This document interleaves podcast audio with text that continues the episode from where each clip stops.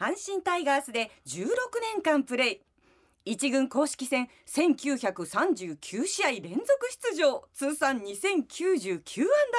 打。2005年の優勝に貢献した鳥谷隆さんがお客様です。鳥谷さんおはようございます。おはようございます。よろしくお願いします。もう現役を引退されても精悍な佇まい。全然変わってないですね。いやまあ現役の時よりもまあ4キロぐらい少ないので普通逆でしょ？引退されてもう2年ですかね。2年ですね。はい。普通大体お太りになると思ったら逆に4キロ。はい。もう8割9割の人が太りますね。でしょ、はい。ねトレーニングなさってる。トレーニング走ってますね。はい。あーあるねあの現役時代ねあの何度か取材をさせてい。ただいたり、私があの朝の番組やってる時「おはよう朝日」ですねスタジオにも来てくださってあなた中さんもいたんだってその時。そうですよ。で北ちゃんとかもねみんな女性陣がわキャーキャー言ってましたもんね。いやでもその時のオーラもすごかったですけど、その時よりも色が黒くなられてる。これはもう本当に外ランニングとうん。たまに行くゴルフですね。ゴルフお好きですか？現役中ってもうほとんどやんなかったんですよ。そうでしょうね、はい、で引退してからまあ結構このゴルフの難しさとうん。出会って楽しくやらせてもらってますね、やっぱりこう今までねものものすごくその身体能力は抜群でいらっしゃるだろうけどあんまりやってこなかったスポーツではい。こう新たなチャレンジをしていくって楽しいんでしょうね。楽しいですね。やっぱあとはあの寒い時しかゴルフ行けなかったので今までって。かオフシーズンですもんね。はい。だからまあ日差しが強い中でゴルフとかしてるとなんかあやめたんだなって実感しますね。あのプロ野球お辞めになってからあんまり野球ご覧にならないってさっきね実は本番前に伺って、はい。う んい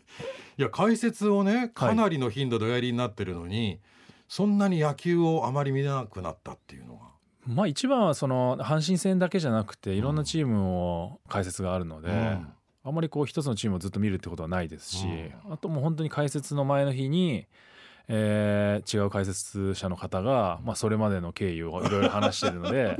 まあそれをインプットして次の日に臨むと大体のことは分かって臨めるって感じですね。それはあのジャイアンツの試合もねおやりになったりするしそれはパ・リーグもあるってことを考えたらそれは全部の資料をつけるわけにはいかないし見てられませんもんね。そうですねまあ本当にあの実況のね方がある程度ね調べてくれるのでそうそうそれにはちょっと便乗して、ええまあ、知ってるかのように話すっていうのがまあ仕事ですね。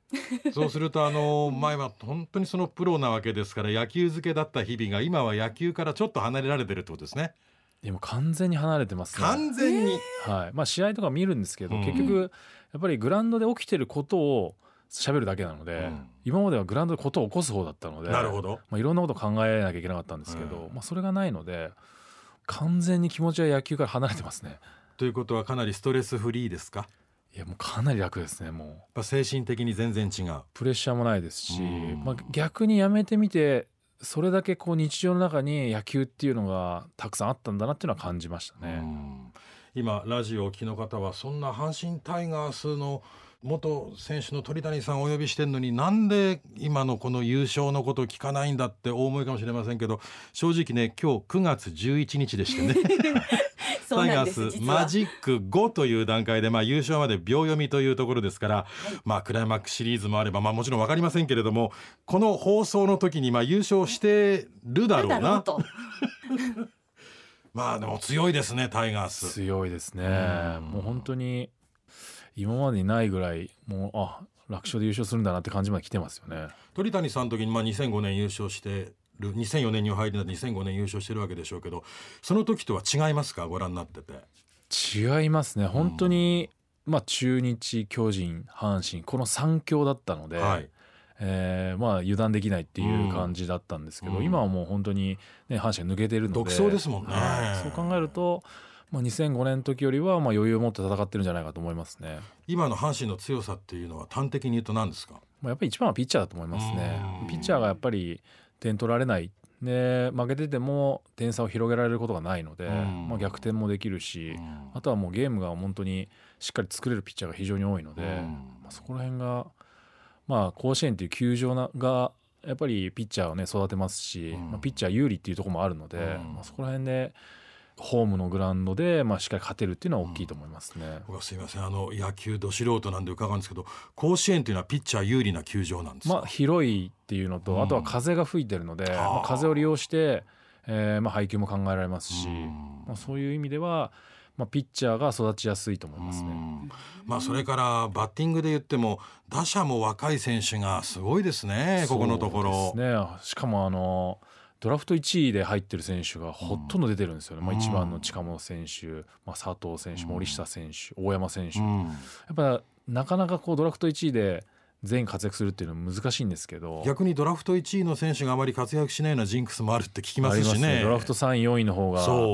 ー、大成するっていう話もあるんですけどもうクリーンナップが、ね、345がドラフト1位で入ってる選手、まあ、そういうこうスカウティングっていう部分でもある程度こうまあ、阪神としては形になってるんじゃないかと思いますね。ということになると逆に言うとその矢野明宏さん監督時代にいい選手を取れてたってことになるんでしょうかね。いやもうそう金本さんもそうですし、大山選手なんかそうですし、あとは矢野さんが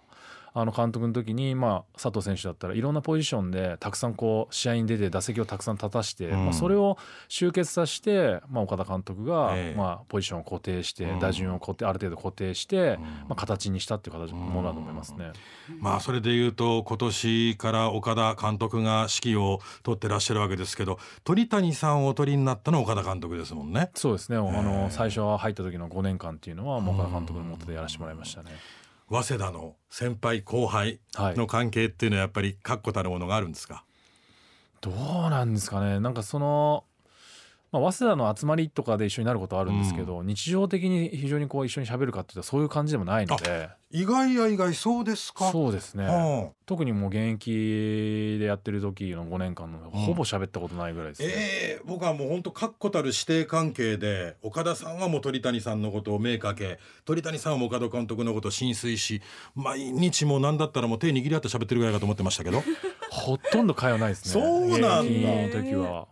技術的なことを教えてもらうこともほとんどなかったですし。じゃあもう全部コーチを介してってことなんですね。はい。わそれ意外ですね。まあ食事とか早稲田の集まりとかで行く時はもう普通に喋りますけど、はいはいはい、グラウンドとかではもう本当に引退してからの方が喋ります、ね、あそうですか、はい、いやでも絶対その早稲田の大学野球での鳥谷さんの活躍を見て岡田さん欲しいなと思われたんでしょ？まあその話聞いたことないですけど。聞いたことないんや、まあ、でも入ってからずっとこう使ってもらいましたし、うん、ある程度その、まあ、期待されてるっていうのは感じながらやりましたね。どういう方なんですか岡田さんっていうのは？まあ、一番はその勝負感というか、うん、えここでこの選手行くんだとか、うん、あこの選手行ったらどうなるんだろうっていうことがもうことごとくはまっていくので、これも現役の時も本当にえー、9回裏でもう延長の可能性もあるのに全員使い切ったらちゃんとサヨナラ勝ちしたりとか。はあもうだってもしえそのまま延長続いたら駒がなくなって、いないよっていうところでもう勝負かけて、えー、サヨナラ勝ちしたりとか。なんかその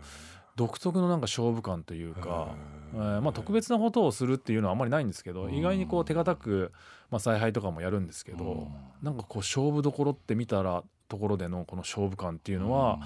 ちょっと今までいろんな監督やりましたけど、ずば抜けてるとかちょっと違った感覚があると思いますね。それはあれですよね。トレーニングで養えるもんでもないでしょうから天性のものをお持ちなんですかね岡田さんは。まあ、見る目もそうだと思うんですけど、うん、まあ、でもやっぱりずっとこう選手を練習中も外野から見たりバックネット裏から見たりとか、バッティング練習とかも見てあこの選手の状態はどうなのかっていうのを全部チェックしてるんです、ね、まあ、そういう細かい作業でえー、このピッチャーだったら代打はこの選手とか、まあ、スタメンで新しく行く選手はこの選手っていうのを決めたりしてると思うので、まあ、そういうこう選手を見る目っていうのも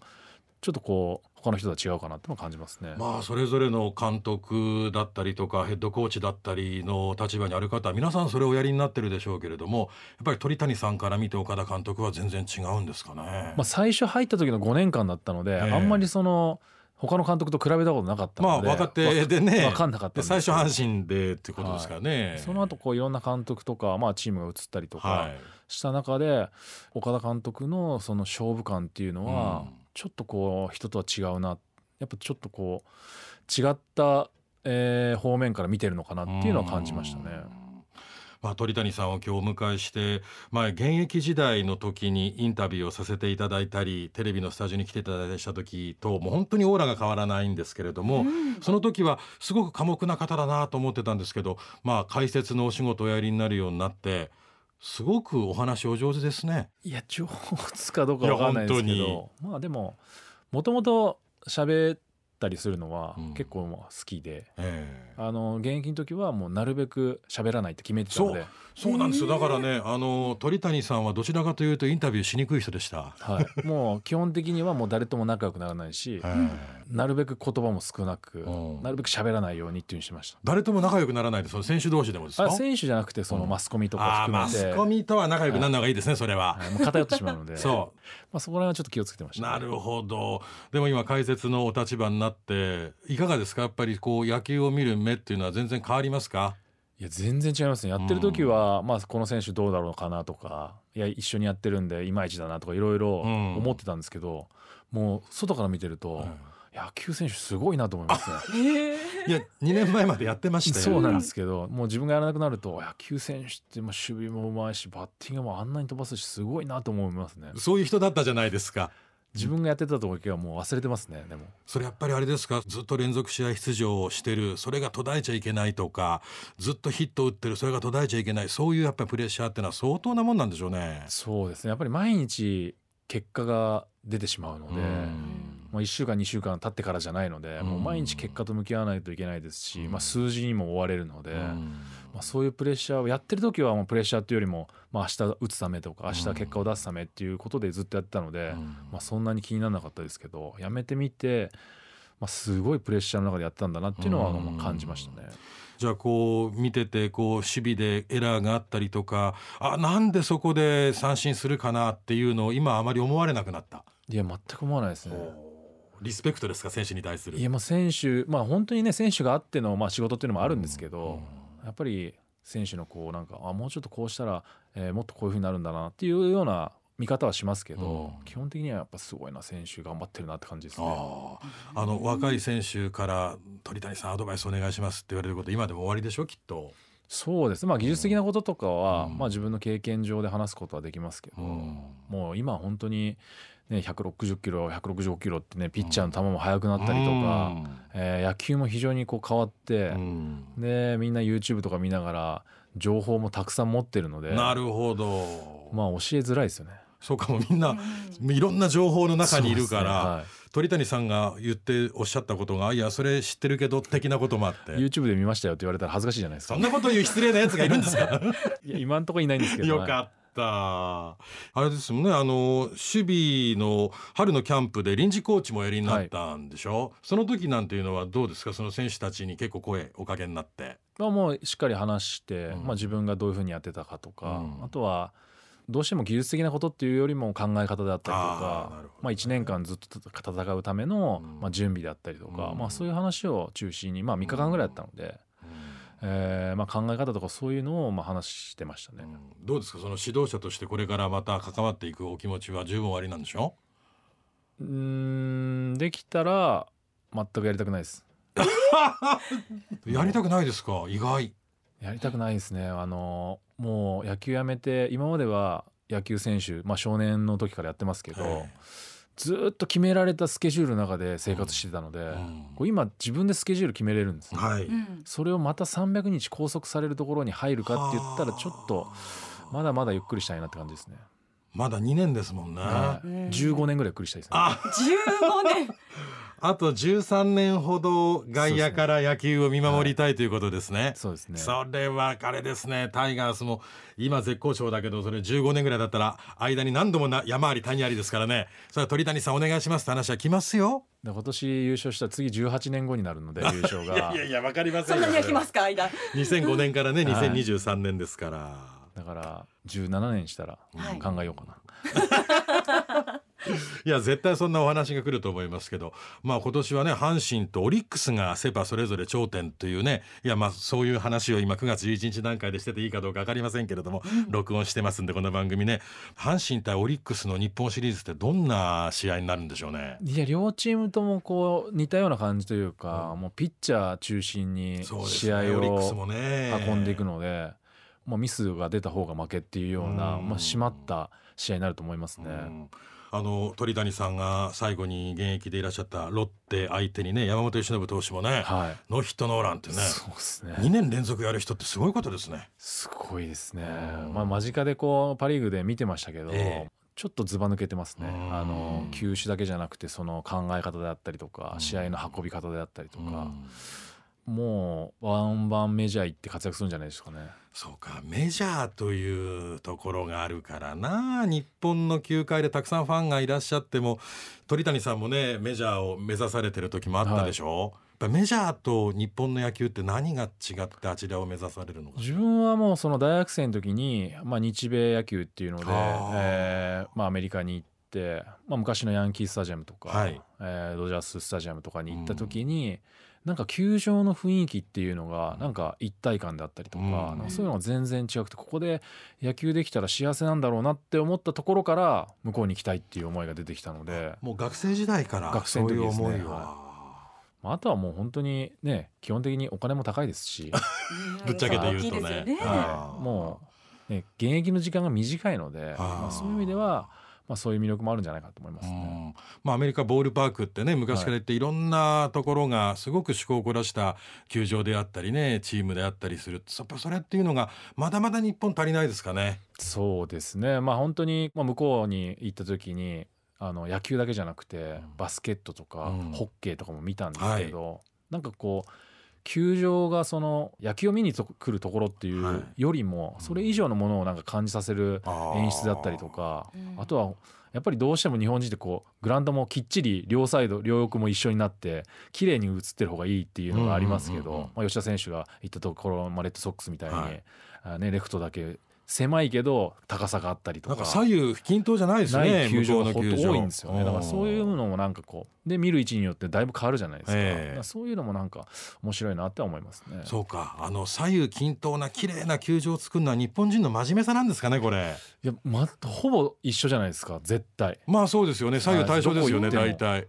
でも球場いびつなグラウンドって向こう行ったらほとんど、えーその場所に作ることによってそれをうまいこと使ってそっちは狭くするけど反対側を広くしたりとか高さを出したりとか、だって大谷翔平選手のエンゼルスなんてなんか滝が流れてる岩があるようなね、はい、ああいう球場絶対日本でないですもんね。ないですよね。まあそういうなんかこう行く場所行く場所での球場の楽しみっていうのもあるなと思いますね。それで言うとちょっとマツダスタジアムがなんかおこたがある席作ったりだとかバーベキューできたりとか、エスコンフィールド北海道、はいちょっと変わっていつつはあるんですかね。まあ、新しくくできる球場っていうのはそういう本当に、えーまあ、エスコンもそうですけどね野球やってない日も、まあ、飲食楽しめたりとか、まあ、そういうような、